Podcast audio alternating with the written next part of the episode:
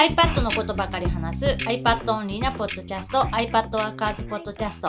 今日は GoodNotes 6の話をします。最近俺が GoodNotes 5を使い始めたと思ったら6が出てしまった。なんかねいきなり8月9にえっ、と GoodNotes 社が、えー6を発表みたいな感じでもう発表と同時にリリースみたいなも、前触れみたいなのは少なくとも春菜知らんかったって感じなんなや。なかったねいきなりなんか気がついたら6が出て出たみたいなで、なんか、その、変わったってことやんね。そう、あの、一応、えっ、と、メジャーアップデートっていう、まあ、扱いなんだけど、その、GoodNotes 4から5になった時って、なんか別アプリになって、えーまあ、その当時はまだサブスクとかあんまりだったから、その買い切りで、えーノートアプリ1個980円みたいな感じで売ってたのが、今回のその5から6は、同じそのアプリのまんま、えっ、と、5が6になったみたいな感じの売り方。俺の使っている GoodNotes 5は気づかんうちに GoodNotes 6になっていた。多分ね、あの、アップデート、アプリのアップデートっていうのをかけると、えー6.0なんたらみたいなやつのアップデートが入ったタイミングで、画面が多分出てくる。ようこそ6円みたいな。ああ、あの、最近使ってないからじゃあ知らんってことだよね。ねそうなっているってこと。うんそうそう。8月9以降に、えっ、と、アプリのアップデートをしてたら、5を入れてる人、すでに5を持ってて、えー入れてる人は、起動したら多分その画面が多分出てくるかな。5がそのまま無料で6になったってこと？いや、それが違うくって、6を使うためには、何かしらの課金が必要？え、5を買って使っていた人はどうなるの？そのまま使えるの？あ、そのまま使えるんだけど、えっ、と、今5、GoodNotes 5、5 5を持っている人、使っている人は、まあ、2つ選択肢があって、5のまんま、その6にせずに、そのまま、今の5のまま使い続けるっていうこともできます。えっと、アプリはアップデートされたけれども、5のまま使い続けることができる。そうそう、そのアプリ内でなんかアップデート6にするするって感じだから、その6にします、6を試しますって押さない限りはずっと5のまま使える。試します。押してしまったら6になって課金せんとあかんくなる。課金しないとっていうか、まあ課金するかどうかを聞かれて、まあそこでキャンセルする、もしくは、えっと、1週間のトライアルっていうのがあるので、まあその期間6試して、やっぱいらないって思ったら、やめれば5に戻せる。ああ、もう、GoodNotes 6というアプリ内課金なんや。まあそんな感じかな。GoodNotes 5というアプリが無料で存在、今無料でダウンロードできるんやんな。ダウンロードは無料でできるで。アプリ内課金 GoodNotes 6というやり方。まあ、そんな感じかな。で、えっ、と、料金が、えー1年間1350円のサブスクリプションか、えー買い切りだと4080円で一括払い。買い切り。もう、それ一回払ったら、毎年お金払うとかはいらないみたいな、その2種類があって、で、さらに、えっ、と、すでに、まあ、GoodNotes 5を購入した人は、ちょっと割引で、えーその買い切りもサブスクもできるよっていうのを、多分後からちょっと追加したっぽい。なんか多分、非常にたくさんのクレームが寄せられたんやんな。多分ね、最初は、えっ、と、直近、ここ1ヶ月ぐらいの期間に、GoodNotes 5を有料でその買った人、バージョン6で1500円払った人に関しては、えっ、と、6にアップグレードしする、その、年間サブスクリプションを100%オフにします。つまり、微妙な、まあ、い一応いいのか、1年間、その1380円の分がチャラになりますよ、みたいな。で、今年の上半期、えっ、と、2023年の1月から、まあ、6月ぐらいまでに買った人、その有料で1500円払った人は、えっ、と、な、ちょっと正確忘れたんだけど、なんか35%、1年間1年間30%オフのサブスクをそのオフにしますとか、買い切りもなんか割引のやつをつけます。で、えっ、と、多分それは最初からあったんだと思うんだけど、自分が、その、めちゃくちゃ前に買ったユーザーだったから、その、登場したタイミング、GoodNotes 6が出たタイミングでは、何もその割引の案内とかなかったのよ。その1350円か、えー4080円のどっちかしか選択肢がなかったんだけど、今は多分、そのもっと前に買った人も少し割引はあるっぽい。わからん。わからない。正確にはわからない。自分の、えっ、と、環境ではまだ出てきてなくって、その、あ、後付け、後付けだから。そうそうそう。で、ただ、ストアの、 Apple、App Storeの詳細を見ると、アプリ内課金で金額の一覧あ、みた。いなのがうん。出るのと、えっ、と、公式のブログのその割引率を計算したら、多分これが、このパーセントの割引のやつだろうなっていうのは、えっ、と、出てきた。で、えっと、普通に買うと年1350円もしくは買い切り4080円？うん。それが、えっ、と、通常の、まあ、初めて買う人っていうのかな。一般的なて定価っていう形。春菜の予想、予想金額が、すでに買っている人向けの予想金額が、えっ、と、すでに買ってる人の場合、えー7月以降に買った人は、サブスクの場合だと100%オフ。まあ、あの、1年間はその6がタダで使える状態になります。でもし買い切りの場合やったら33.3%オフ。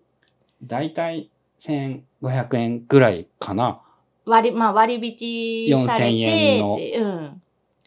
で、えっ、と、今年のまあ上半期、1月から6月の間に買った人は、えっ、と、初年度のサブスク料金が50%オフ。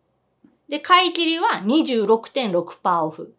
だいたい3000円ぐらいになる。2990円って多分アプリ内課金で出てるやつが多分それ。で、えっ、と、それよりももっと前に買った人、2022年よりももう前に買った人は、えっ、と、初年度のサブスク、えー料金が25%オフ。買い切りだと20%オフ。ああ。で、えっ、と、800円ぐらい安くなる。そう、3280円っていうアプリ内課金の金額があったから、多分それ。まあ、普通にアップデートで、そんなに値段も変わらんで、前から買っとっても。まあね、ただまあ4000円っていうのと3000円っていうのでは、まあちょっと印象が違ったりとか、あとはまあ、年額で1380円？え ?1350 円か。50円なので、その3年使うんなら買い切りの方がいいが、まあもうちょっと期間が短くなるっていうかさ。うん。まあ、あれだよね。その、使っている人はさ、えっ、と、月100円ぐらいってことやね。大雑把に。まあ年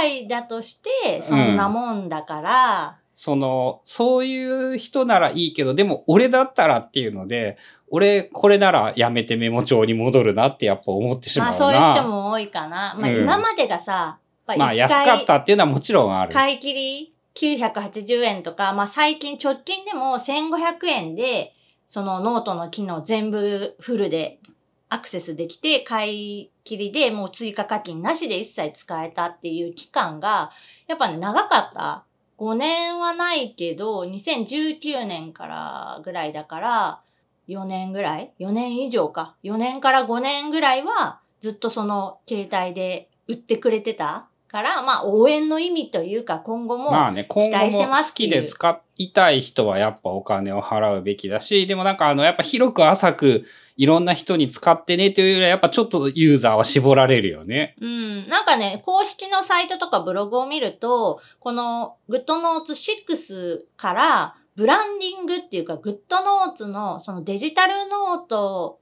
自体とか自分の会社のブランドコンセプトみたいなのを新しくしていく、刷新していきますみたいなことを書いてたから、まあその、ちょっと動きがあるのかなっていう感じはする。まああの、どうでもいい人にとってはどうでもええやっていう感じだし、興味がある人にはまあ、良いことかもしれない。うん。まあ、こういう、えっ、と、GoodNotes 6っていうのが、まあ、新しく出ました。で、GoodNotes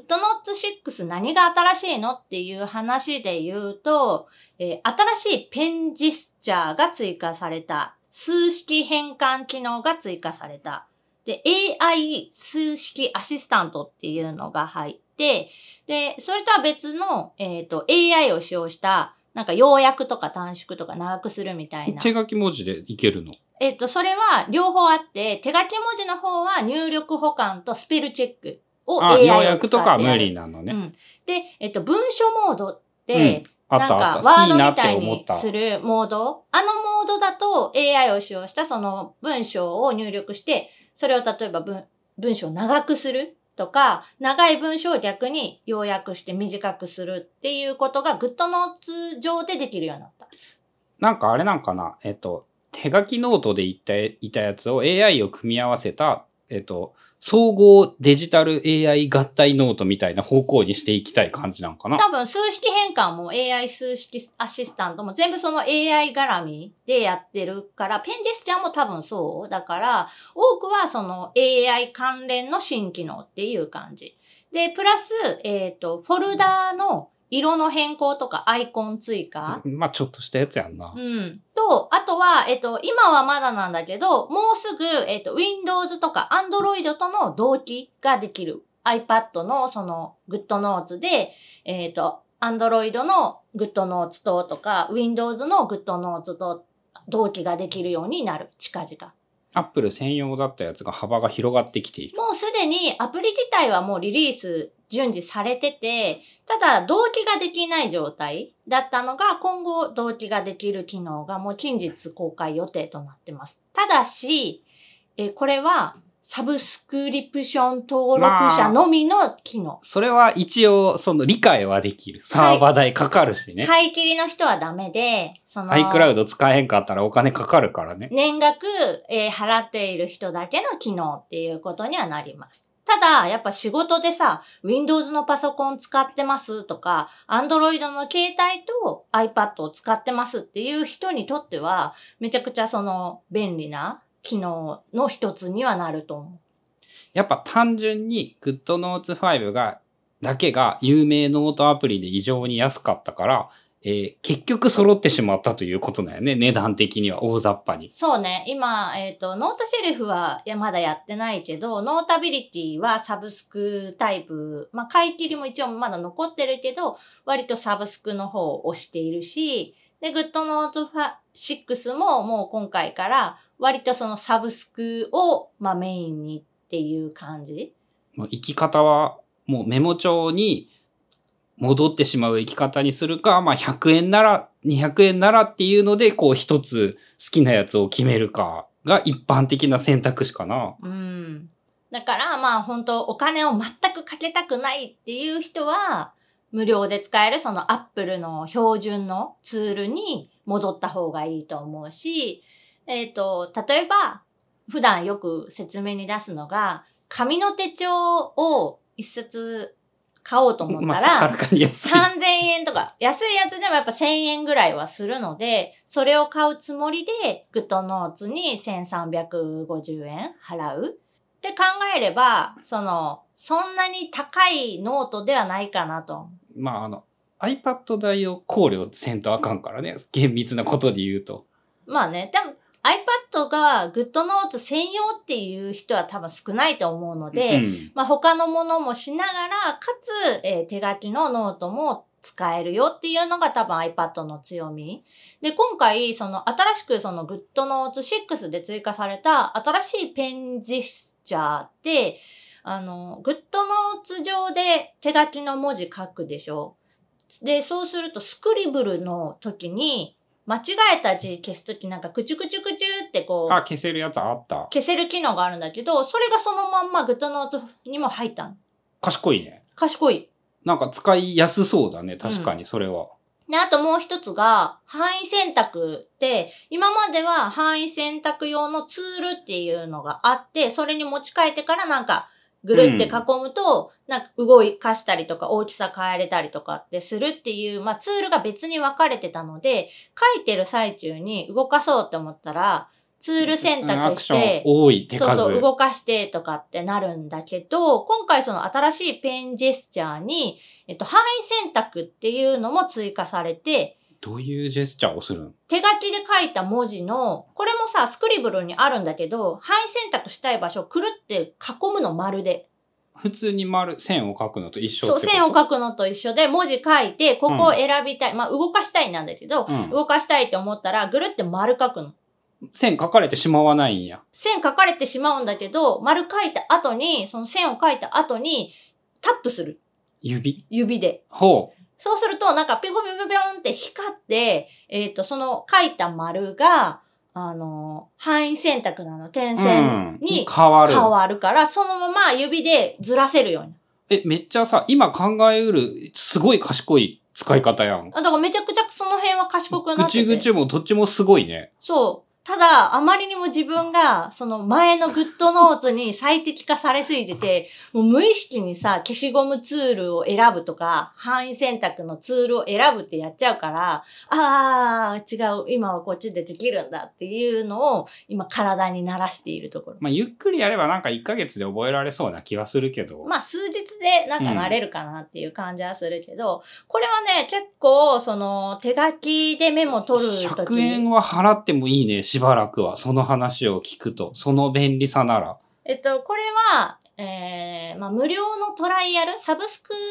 で年額1350円のプランに申し込むと、7日間、7日間は無料トライアル期間っていうことで、まあ、その期間は課金されないんだよね。で、7日間を過ぎた時に初めて1350円の請求が来るっていう、まあ、無料トライアルの期間を設けているので、とりあえず誰でも、その、1回は試せる。で、試してみて、いらなかったら、えっ、と、ちょっとまあ面倒ではあるんだけど、設定アプリの、あの、iCloud の、ねはい、自分のアカウントのところを押して、サブスクリプションっていうところを押すと、今自分が契約してるやつがザラーって出るので、そこからそのキャンセルができるし、もうあの、解約し忘れが心配な人とかは、先行申し込んだ後に。に、そこをもうキャンセルしてしまえば、そのトライアルの7日間は丸々使えて、7日間を過ぎると終わるっていうことができるので、まあ、本当試す価値は一回あるかなと。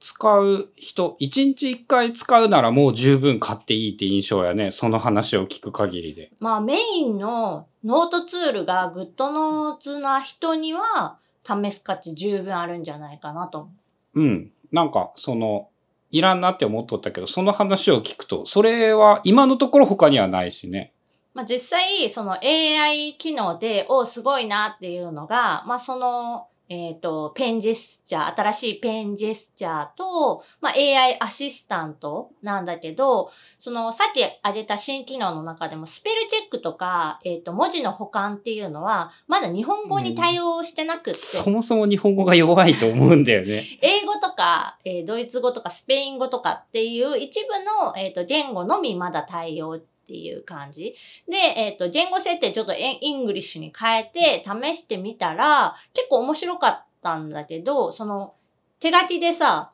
英単語書くでしょ？まあ、春菜さん、英語全然書けないんで、普通に書いてもあの、スペルミスしまくってる状態。ああ、全部直してくれるから、結構いいかもしれんだよ。で、直してくれた、その、置き換えてくれた文字っていうのが、なんかその本人が手書きで書いたやつを、まあ、AI がその認識して、なんか似たようなテイストに置き換えてくれるっていう。まあ、いいのか悪いのかわからんけど、すごいね。なんか自分からしたら、これは私が書いた文字じゃないってなるんやけど、人が見たら多分わからんやろうなぐらいのレベルでは、その置き換えできてたし、あとはその、同じ単語に直したとしても、毎回書き方が違うのよ。ブレるようになってるんだ。そう、なんかあの、字の形も違うし、その、例えば英語で書いたから、なんか、繋がってたりするんだけど、次の字と。それもなんか、繋がってる場所が違うみたいな。こっちはこの字とこの字が繋がってるけど、こっち、同じ単語でもこっちはなんか違うところが繋がってるみたいまあ、ある程度簡単なのかな？画数とか考えてもな。。そう、最初はなんかフォントとかなのかなと思ったら、どうも本人のその元の手書きの筆記を認識して、それに近い形で置き換えてくれてるっぽい。課金するならさ、どうする？年払いする？一括払いする？春菜は年払い。もうあの、あれ、3年使ったんなら、それ以上払ってもいいやっていう感じ？とか、えっ、と、大きい、大きな確率とか高い確率で、3年後にはもっとすごい何かが出てきてる可能性が高い。それはね、思うんだよね。あの、ロジックプロのさ、課金の話で春菜に聞いた時にさ、そうだなと思ってさ、年5000円やったっけあれって。違う、年7000か8000円ぐらいだったっけえっ、と、で、単品買い切りだと Logic Pro がおよそ3万円？そのパソコン版が。なんか7000円を4年使ったなら、それ以降もなんか7000円払ってもいいような気がするし、使わんかったらそれより少ない金額で済むしってすごい思って。グッドノーツ6もまあそんな感じがするね。まあ3年使えたなら同額なったとしても使ったからいいじゃんって思えるからな。なんか、もし、月額がいくらとかで、もっと高かったら、年1350円じゃなくて、月に例えば500円とかで、その、買い切り4000円。買い切り4、5千円とかだったらもう買い切りの方にするかもしれないけど、今、その年間1350円、まあ買い切りだと、定価だと4080円。で、3年やっぱ使わないと、そのサブスクのやつが超えないってなったら、まあ3年後、言ったらさ、iPad ですらないかもしれないし、自分がね。自分がメインで使うツールが。で、それこそもっと新しい別の会社が作ったなんか新しいアプリが入ってくる可能性とかもあるし、次世代型ノートアプリみたいに話してたようなやつやね。そういうやつが。で、そういうことを考えると、やっぱ3年間払っちゃったから、もうなんかもったいなくって乗り換えができない。例えばさ、あ今年もったいないから3年使うってこと。今年の末になんか新しいアプリ、ノートアプリが新しいの出たってなって、こっちがいいって思った時に。思ったけど、でも、グッドノーツ、え、4000円で買っちゃったしな、もったいないよな、もうなんか、1年も使ってないのになんかもったいないなって言って、グッドノーツに縛られるよりかは、心置きなく乗り換えられる方がいいあ。そうそうそう、もうまあまあ、1350円なら、1年間使ってなくてもまあ、いっか、ぐらいの気持ちでいられる方が、自分は個人的に、やっぱ新しいものを試したいし、そっちの方が自分にとってはいい環境になるかもしれないし、まあ、試したい、とりあえず試したいしっていう人には、そっちの方がおすすめかなと。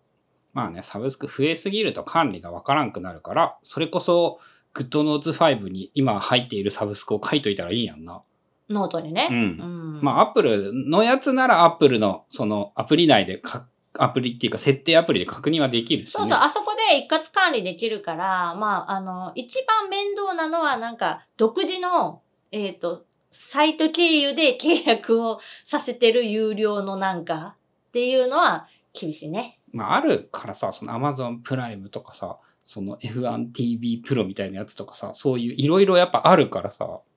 まあ、そのあたりもね、サブスクの良し悪しっていうか、まあ、メリットもあるし、デメリットもあるしっていうところなので、まあ、皆さん、あの、グッドノーツもう持ってるよっていう人は、多分アップデートすると変わると思うので、まあ、一回試してみる価値はあるのかなという感じです。ということで今日は GoodNotes 5が、まあ、メジャーアップデートで GoodNotes 6、全然言い慣れないけど、になりましたよというお話でした。番組への感想やリクエストなどは、シャープ iPadWorkers のハッシュタグをつけてツイートしてください。それではまた来週 iPadWorkers ポッドキャストでした。